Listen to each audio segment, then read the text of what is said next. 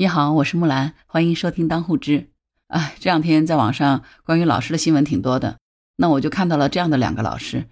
一个老师呢是江苏宿迁的一个初中老师，因为学生默写不出古诗，就连扇了学生八个耳光。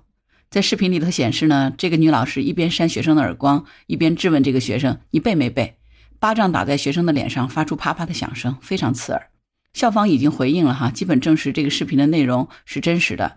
那这个老师呢？据说他已经不是第一次打学生了，每次都是因为语文成绩的原因，而且这个老师已经被投诉过多次哈。这个视频爆出以后，长期以来饱受诟病的这个体罚教育再一次成为社会关注的话题。另外一个老师呢，是浙江湖州的一个老师，他是一个高中的历史老师，他叫徐娇娇，他把最近那个非常火的“羊了个羊”的游戏呢，创新新版本。做成了一个立了个史的小游戏，那这个创新教学的方法呢，就让他们的历史课瞬间变得趣味无穷，学生们都很喜爱，一下子也就在朋友圈走红了。在视频里可以看到，哈，有一个学生站在台上，像在做游戏一样的在回答老师的选择题，哈，全都是各种各样的历史选择题，什么太尉属于哪个部门呢？啊，资本主义萌芽是个什么时期啊？下面的所有的同学都饶有兴趣的在看着这个同学在打通关。徐老师表示呢，希望能够通过小游戏的方式，让同学在过程中纠正错误，强化记忆，提高大家的答题速度和正确率。不管是语文还是历史，作为文科的这个学科，其实都是有一些需要背诵和记忆的部分。这两个老师可以说一正一反，做出了强烈的对比。一个因为学生背不出古诗就猛扇耳光。另一个呢，就开动脑筋，想办法让学生在趣味当中结合学生的兴趣和特点，帮助他们学习和记忆那些比较枯燥的历史的知识点，取得的成效不言而喻哈。关于这两个老师的行为和评价，我相信你内心是有自己的判断的。今天我不打算在这儿多说。对于怎么样才能让一个孩子真正的成长，那今天咱们就聊聊这件事儿吧。还记得那个《射雕英雄传》吗？就算你没有看过原著，应该也是看过电视剧的，对吧？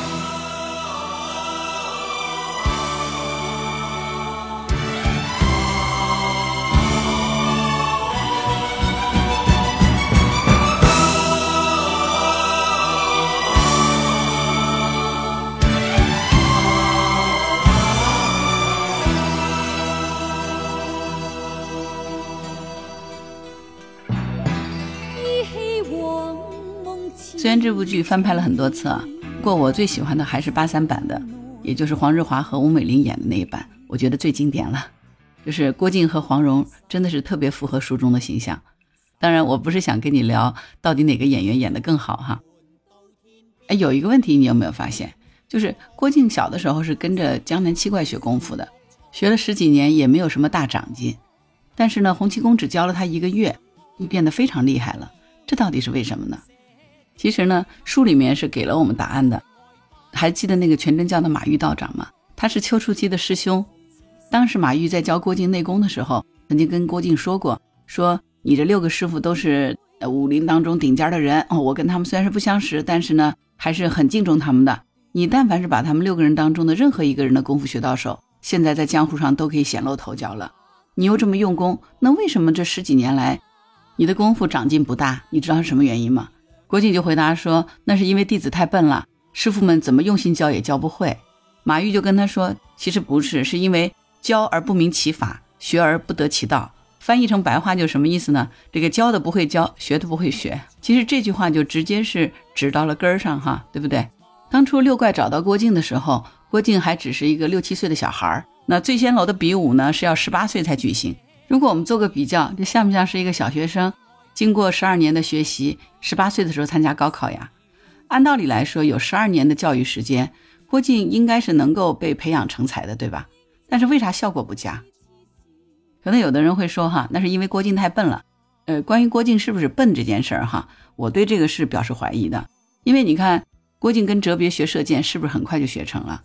马玉来教郭靖的内功心法，郭靖没两天也就已经学会了。所以其实我觉得郭靖只是领悟的速度没有那么快，不会像黄蓉那样子绝顶聪明。但是呢，他绝对谈不上特别笨。退一万步讲，郭靖只是一个普通资质的学生，对他的教育肯定是要循序渐进的，要逐步的建立他的自信心，绝对不能太激。你要是太激娃了，就打击他的学习积极性了。是不是？那我们都知道，孩子一旦失去了学习的积极性和主动性，他遇到学习只会知难而退，而不是知难而上。那江南七怪恰恰就是犯了这个错误，对不对？第二呢，江南七怪这个教学手段啊，绝对是简单粗暴的。因为六怪对郭靖期望甚高，希望他在十八年后的醉仙楼的比武大获全胜，所以对郭靖的要求十分严苛。还记得吗？那个韩宝驹在教郭靖金龙鞭法的时候，因为这是个软兵刃嘛，如果巧劲儿不到的话，不但伤不到敌人，反而会伤到自己。结果郭靖在学习的时候呢，一个劲道用错了，这个反鞭反过来就把他的脑袋上砸了一个老大的疙瘩。这个韩宝驹的脾气就非常暴躁，反手就是一耳光。虽然他脾气暴躁，我觉得还是前面那个女老师脾气更暴躁，竟然连扇八个耳光。我真想问他，这是谁给你的权利呢？你有什么资格这样的对待学生？话说回来哈，你说这个韩宝驹脾气暴躁，没有耐心，韩小莹是一个温柔的江南女子哈，她总可以了吧？其实呢，她对教学上也不算是耐心。韩小莹的武功绝学是越女剑法嘛，她教郭靖练这个越女剑当中的两招，就是要跃起来。然后玩两个平花，再把这个剑直击而下。结果这个郭靖呢，平常是多练这个下盘功夫，他的纵跃就不够灵巧呢，所以跃到半空呢，就只够挽一个半平花就掉下来了。那韩小英就教他怎么起跳，用脚尖怎么使力，腰腿怎么用劲儿哈。结果没想到郭靖呢，跳是跳得够高了，可是呢，在半空中呢，却忘了剑挽平花，一连几次都是这样子。结果，这个韩小莹呢，就想着，他们几个人为了他在漠北苦寒之地挨了十多年，教来教去呢，却教出这么一个蠢材，他五哥的一条性命，还有他们几个人的连年辛苦，竟然全都是白送了。所以心里一阵悲苦，眼泪就夺眶而出，把这个剑往地上一扔，掩面就走了。所以你看，这两个老师，要么呢就直接体罚学生，要么就直接罢课不教，这对于资质平平的学生的自信心的打击，几乎是致命的。在这样的学习环境中，像郭靖这样子没有厌学，真的是意志力算坚强了。对于资质不是特别好的学生，在打基础的阶段，其实是一定要有足够的耐心的，而且必须要花费足够的时间。在这点上，七怪其实做的并不好。除了教学方法不对之外，教学时间的投入他们也是不够的。郭靖在十六岁之前，仅仅是晚上进行学习，一直到他十六岁了，已经上高二了。还有两年就要高考了，对吧？他才开始进行全天的学习。从六岁开始，九年义务教育阶段，哈，本来最应该是投入学习的时间，应该是好好的打基础的阶段。但是郭靖呢，竟然白天不学习，只是晚上学习。对于一个身体还没有发育成熟的小孩子，只用晚上的时间来练习这些拳剑暗器、轻身功夫等多门课程，第一影响身体发育，对不对？因为睡觉少嘛，那你睡觉少就不长个儿呀。第二呢，晚上的精力很难集中。你说练暗器，大半夜的练，怎么弄啊？第三，晚上的时间有限，学习时间很短，而学习的科目呢又非常多，学习压力又很重，所以他的学习效果肯定就是不好嘛。但是为什么还要采用这么不合理的教学方案呢？这是因为这个外行领导乱指挥哈。郭靖和他妈妈其实是在铁木真的部落里住下来的，并且和托雷结成了安达。江南六怪找到郭靖以后，就定居在大漠，收郭靖为徒，准备教他武功。但是铁木真是希望托雷和郭靖将来成为战场上的勇士，所以他对于托雷和郭靖的安排呢，是学习骑马射箭、冲锋陷阵的这个战场功夫。所以你发现了没有？江南七怪和铁木真对于郭靖的培养是两个方向的，一个是要教授武功，另一个呢是让他去学习骑马射箭、冲锋陷阵。你觉得铁木真和江南七怪像不像是家里的父母啊？两个人对于孩子的教育成才方向目标是不一样的。那作为孩子的郭靖怎么办呢？那只有更加苦嘛。七怪的这个搏击课呢，只能是晚上课外辅导的时间学，白天的主要时间呢，就是学习铁木真的这个战争课程。而且呢，这两个课程还是互相冲突的。那为什么这么说哈？那你想想看嘛，白天跟着博尔忽学了一天骑马，放学的时候呢，大腿正抽筋儿，屁股正疼呢。韩宝驹说：“走，咱们今天晚上去练深蹲，十次一组，练个十组。”第二天白天跟哲别练了一天的剑，放学的时候呢，胳膊酸软，手指头都伸不开了。结果南希人说：“今天晚上咱们练去卧推哈，今天练个大重量。”那你说看这谁吃了消，对不对？其实哪怕没有铁木真干扰这个教学计划哈，七怪的这个课程也是相互冲突的。江南六怪是各自有自己的绝学的哈，大哥教射击暗器，二哥呢主要是教前臂握力、分筋错骨手，对吧？三哥是教深蹲，这是一个根基功夫；四哥教卧推、开山掌法；这个六哥呢是教散打、小巧腾挪之技；七妹这个越女剑呢，就是瑜伽和艺术体操的结合，是吧？那你看这是不是课程上设计就有很大的问题啊？基础的力量练习其实是应该在所有练习前面先学习，掌握了通用技能以后呢，再去练习这个专项的技能。但是呢，郭靖是眉毛胡子一把抓，同时练习这个效果肯定是不行啊！一晚上先深蹲，深蹲到两条腿战战兢兢的，然后再去练那个轻功，你怎么能成轻功呢？前脚跟着南希人做完了卧推力量的练习，后脚就跟着朱聪去学习手法。然后朱聪说：“你怎么前臂没劲儿啊？”那肯定是没劲儿啊，因为刚才的那个卧推练到位了呀。还有一个重要的原因，是因为他们没有进行因材施教，这个教学呢是缺乏了针对性，没有发挥出学生的这个主要优势了。郭靖在一开始的资质一般，但是呢他特别能吃苦，非常勤奋，这样的一个好学生，其实很容易把基础打得很牢。而且从教学的表现看呢，郭靖的基础力量其实并不差。实战打比赛的时候，他还是能够打赢的。你想在蒙古人的部落里长大，郭靖的这个摔跤能力还是不错的，对不对？所以郭靖的这个基础力量他是不错的，深蹲的成绩应该是挺好。像这样的学生，其实就不应该让他先做过多的爆发力和柔韧性的练习，踏踏实实的练习他的最大力量，对不对？但是呢，他的基础力量老师呢又经常打击他。那韩宝驹就经常说嘛：“你练的就算是像个骆驼。”壮是壮了，但是你骆驼打得赢豹子吗？你看呢？他这一下子就把郭靖最大的优势给学没了，是吧？其实江南六怪，你说他不知道郭靖的这个资质，也不是，他们也是很清楚的。他们觉得像郭靖呢，最多是单练韩宝驹或者南溪人一个人的功夫，二三十年苦练下来，或许能够有他们两个一半的成就。如果呢张阿生不死呢，郭靖学他的质朴功夫，其实是最对路的。可惜呢，张阿生命短哈，很早就死了，没能当上郭靖的师傅。本来呢，郭靖是可以练成一个大力士的，可以去参加这个大力士比赛了，对吧？但是现在他要同时练习射击、散打、举重、艺术体操等多个项目，那最终呢，你每个方向上面的成绩肯定都是不突出嘛。最要命的是，六怪是缺乏培养目标的，彼此之间还互相牵制。他们本来是聚在一起玩的好兄弟，并不是师出同门，所以呢，在教学上也都是各自为政。相信咱们在读书的时候都遇到过这样的情况，对吧？你们的数学老师病了，所以这节课我们上语文；要么是今天体育老师请假了，这节课我们改数学了。六怪的问题其实是更大的，他们压根儿就没有统一的教学大纲，你教你的，我教我的。第一天呢，韩宝驹说你要一个月深蹲进步十公斤，要以无氧为主，一周两练，先做容量组，再做强度组。第二天呢，朱聪就说了，你得提高身体的这个耐力水平。咱们今天先完成一个小目标。长跑二十公里之后，半个小时波比跳。第三天呢，南希人就说：“你得打好身体基础，今天先吃两斤牛肉，喝一升蛋白粉，十个鸡蛋。”第四天，韩小莹说：“你这个脂肪太厚，影响你的灵活性，从今天开始减肥一个月，争取体重轻十斤。”那第五天，柯镇恶就说了：“身体的基础力量是射击的基础，咱们今天要把胸肌练厚了，把二头练大。”到第六天了，这个全金发又说了。腾挪功夫对速度的要求要超过力量的，你这个胸太厚了，不利于出拳。这个二头这么大，你怎么翻站呢？所以呢，照六怪这样的训练方法，郭靖这个成绩绝对是进则退，对吧？成功的取得了成绩的退步，这个就是典型的欲速则不达，贪多嚼不烂。所以江南七怪用这样的方式教学，十二年也只能是把郭靖教成了这个样子，对不对？所以你看，像郭靖这样一个特别肯吃苦的学生，愣生生的被江南七怪给教成了这个样子，这到底是谁的问题呢？如果你有什么想法，欢迎在评论区留言。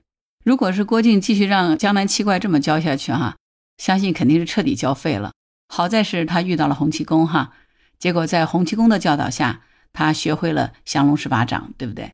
那我们来看看洪七公是怎么教郭靖的呢？洪七公这个教学极其有针对性，他是怎么教的呢？他一开始就教郭靖降龙十八掌，而且呢，他只教一招亢龙有悔。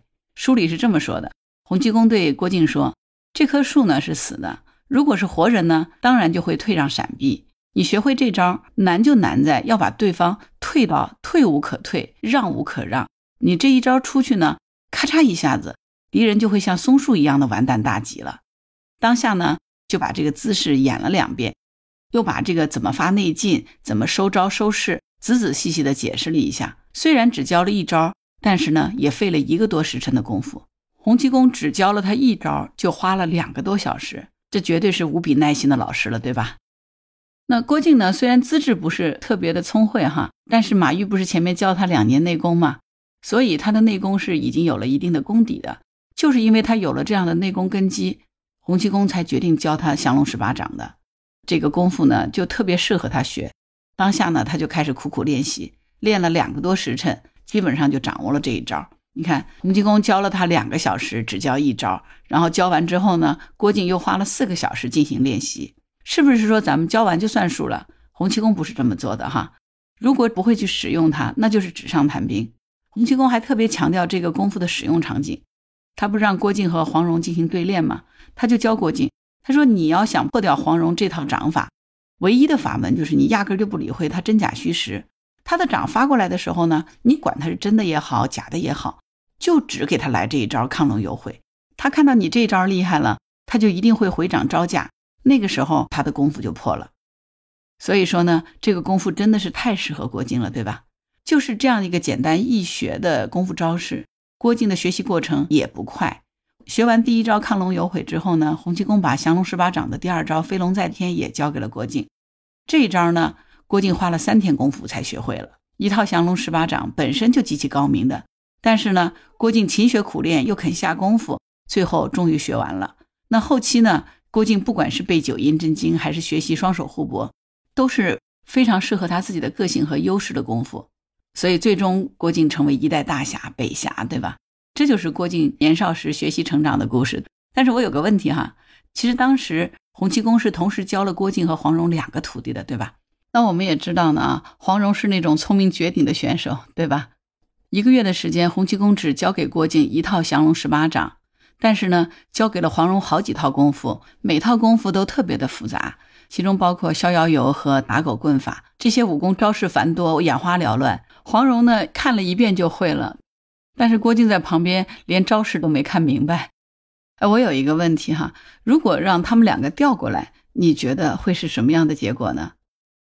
如果让郭靖学逍遥拳，我相信就算是洪七公也教不会他。所以啊，因材施教真的是非常重要。洪七公不仅自己的武功高强，而且绝对是一个顶级的好老师，对不对？你会这件事儿，不代表你会教。